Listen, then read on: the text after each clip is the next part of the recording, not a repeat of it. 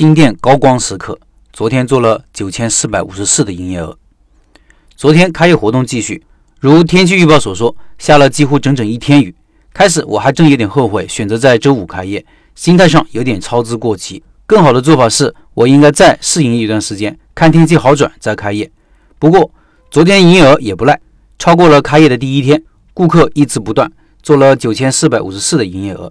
按照之前蹲点数人流的数据估算的话。就因为下雨，至少少了两千五百以上的营业额。因为周六是一周里人最多的，比周五高百分之三十以上。前天到昨天我没有做任何改变，活动也一样。理论上讲，营业额也应该高百分之三十以上。所以可以认为，少出的营业额就是因为下雨。顺便说一下，周六一般是一个商圈最热闹的一天，周日次之，周一最淡。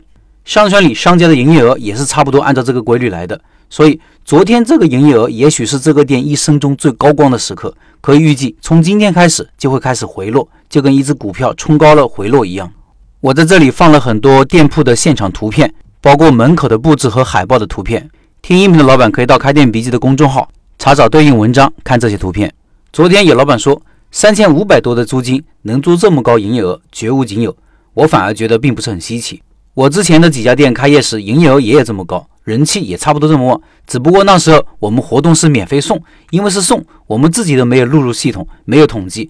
但是我粗略算过营业额，也差不多这么多。如果以前就关注我的老板，就应该还记得，我那时候每个店店门口都是排很长的队。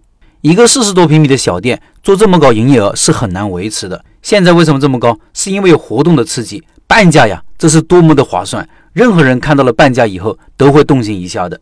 我常说，开业不用绞尽脑汁的想活动，活动力度就是最好的创意。要敢于做活动，要舍得做活动，千万不要想着既要人气又要利润。我们这时候就要吃亏送便宜给顾客，用真心和诚心换来顾客的关注、进店体验和赏识。有老板问，后期稳定下来后，营业额预期会回落多少呢？这个是很难知道的，就跟预计股票的价格一样难。我的做法是。先尽最大的努力把一件事情做好，并且持续努力的做好，然后静待花开，看结果会怎么样。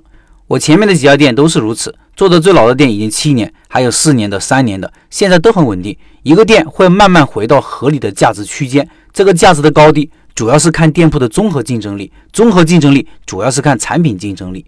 不过我有个保底的数字。这个数字就是我认为这个店成功的业绩，以后稳定下来，每天两千的营业额就是一个我期望达到的数字。这个业绩差不多可以让我这个店一年左右回本，一个小店一年到一年半回本都是属于正常范围。如果营业额比预期的要高呢？比如做到三千，那说明我运气好，也说明是上天对我努力的额外奖赏。再说说下雨为什么也有人来？顾客从哪里知道我们的呢？下雨也挡不住有些人的步伐，那是因为有活动的刺激啊。这个店预热了那么长时间，有些人还加上了我们的微信，明确告知加微信能享受半价优惠。有些人天天店门口路过，我们东西都是大众产品，顾客可能在其他地方也吃过，那开业了还有活动，总要去尝试一下的。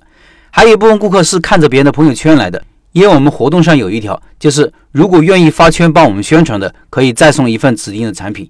有三分之一的顾客都会拿起手机拍照发圈。很多老板在做这个活动的时候，感觉很尴尬，说顾客不愿意发，于是就不愿意做了。我想说的是，这个活动完全是自愿的，奖励就放在那里，你想参与就参与，不想参与就不勉强。想参与的绝大部分是真心诚意想给你美言几句的，我们要的就是这部分爱好分享的人。还有一个蛮多人提的问题，我的单价怎么这么高啊？这两天的每单都有二十八块了，这就是活动的效果呀，大家觉得很划算，所以一个人买两份甚至三份。这从另外一个侧面说明了活动的作用，就是通过活动让顾客更多的尝试我们不同的产品。